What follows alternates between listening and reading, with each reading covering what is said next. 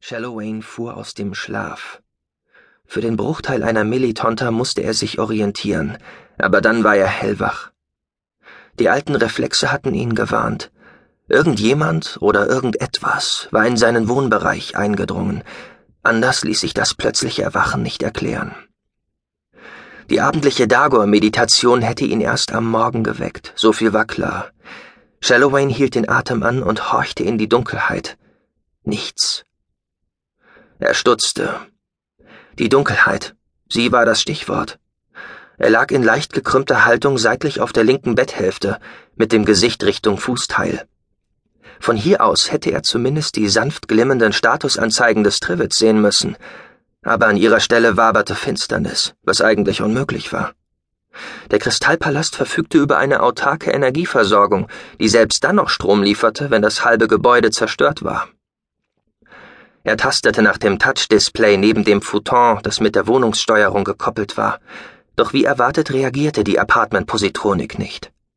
Die Sprachsteuerung kam nicht in Frage, denn damit würde er sich nur verraten. Er blinzelte zweimal, und die Kameras in seinen künstlichen Augen schalteten auf Infrarot um. Die Sicht im Wärmebildmodus lieferte wie immer ein leicht verwaschenes Bild, aber weitaus mehr als nur Schwärze.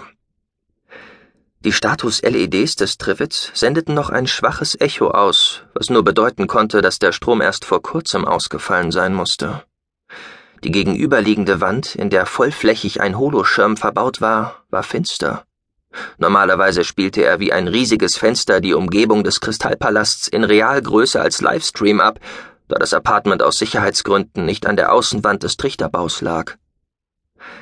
Während der Ruheperioden war er ausgeschaltet und zeigte in verschieden dunklen Grautönen das Emblem des Geheimdienstes Turacell, einen drachenähnlichen Yield, der von Blitzen angestrahlt wurde, und ein stilisiertes Auge.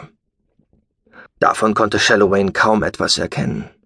Nur der dreieckige Kopf des Yield war noch zu sehen, aber auch er verblasste zusehends. Da.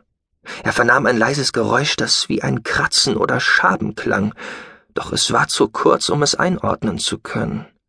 Er lag auf der falschen Seite, denn der Ursprung des Tons lag hinter seinem Rücken, in der Nähe der Schiebetür, die den Schlaf vom Wohnbereich abtrennte. Shallowayne verengte die Lider zu schmalen Schlitzen, durch die er die Umgebung nur noch schemenhaft erkennen konnte. Er zwang sich wieder normal zu atmen, entspannt und ein wenig übertrieben, um den oder die Eindringlinge in Sicherheit zu wiegen jeden Muskel angespannt, drehte er sich langsam um und grunzte leise wie im Tiefschlaf. Wie zufällig schob er dabei das Laken so beiseite, dass er am Ende nackt bis auf die Unterhose auf der anderen Seite des Futons lag, mit dem Blick zur Schiebetür. Er erstarrte. Keine Armlänge von ihm entfernt stand eine Gestalt, halb über das Bett gebeugt. Sie hielt einen Gegenstand in der Faust. Der war schmal und kälter als die Umgebung so dass Shallowayne sofort sah, worum es sich handelte. Einen Dolch. Ehe er sich darüber wundern konnte, wie der Attentäter in die Suite gekommen war, sauste die Waffe auf seine Brust herab, dort wo hinter einer Brustplatte das Herz klopfte. Shallowayne schnellte mit dem Oberkörper zur Seite. Nur Millimeter neben ihm bohrte sich das Messer in die Matratze.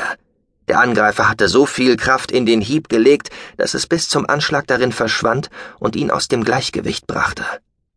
Die Nachtsichtbrille des Mannes rutschte vom Kopf und fiel zu Boden. Die Augen des Fremden weiteten sich, wohl vor Verwunderung, doch es war zu spät. Shallowayne streckte ihm beide Arme entgegen.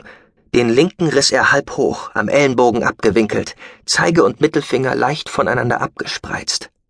Mit der rechten schlug er mit aller Kraft auf den Kopf des anderen und verwandelte damit dessen Abwärtsbewegung in einen unkontrollierten Fall. Die beiden Finger bohrten sich tief in die Augenhöhlen des Attentäters. Shallowayne riss sie zurück und hämmerte mit den Handkanten den siebenten Schlag Dagor gegen die Brust seines Gegners. Ohne auch nur einen Laut von sich zu geben, fiel der Fremde bäuchlings neben ihm auf das Bett. Mit einem Satz war Shallowayne über ihm, fasste nach dem Kopf des Leblosen und brach ihm mit einer ruckartigen Bewegung das Genick. Mit einer Leichtigkeit, die ihn ob seine 119 Jahre selbst erstaunte, wuchtete er den Toten vollständig auf das Bett und drehte ihn auf den Rücken. Die Gesichtszüge wirkten hart und entschlossen, wie bei einem Agenten der Turacell oder der Kralasenen.